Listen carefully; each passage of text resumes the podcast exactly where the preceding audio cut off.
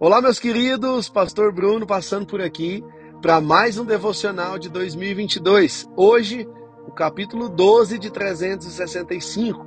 O texto que eu quero ler com vocês está lá em Eclesiastes 7, verso 8, a parte A, que vai dizer assim: O fim das coisas é melhor que o seu início. E a reflexão que eu quero fazer com você é bem simples e bem rápida no dia de hoje. Eu não sei como está o teu ano. Talvez o teu ano não começou legal. Talvez o seu 2022 não começou da forma com que você esperava ou da forma com que você gostaria. Talvez o ano já começou com muitas lutas, com doenças, com diagnósticos ruins, com más notícias.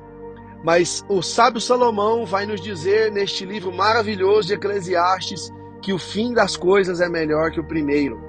E muitas vezes nós desprezamos os pequenos começos, nós desprezamos o jeito que as coisas iniciam e por vezes nós até já desanimamos e jogamos a toalha antes mesmo do fim delas. A palavra que eu quero deixar com você bem simples e rápida hoje é: não desista, persista, continue lutando, continue com sua fé firme naquele que pode mudar toda e qualquer situação.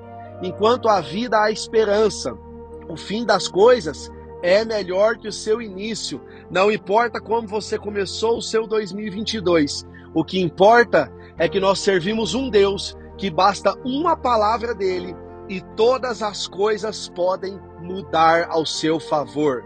Continue servindo a Deus, confiando nele e oferecendo o seu melhor a ele, e eu creio que ao final deste ano você terá muitas bênçãos para contar e terminará esse ano com gratidão por tudo que Deus tem feito. Não desanime, continue persistindo.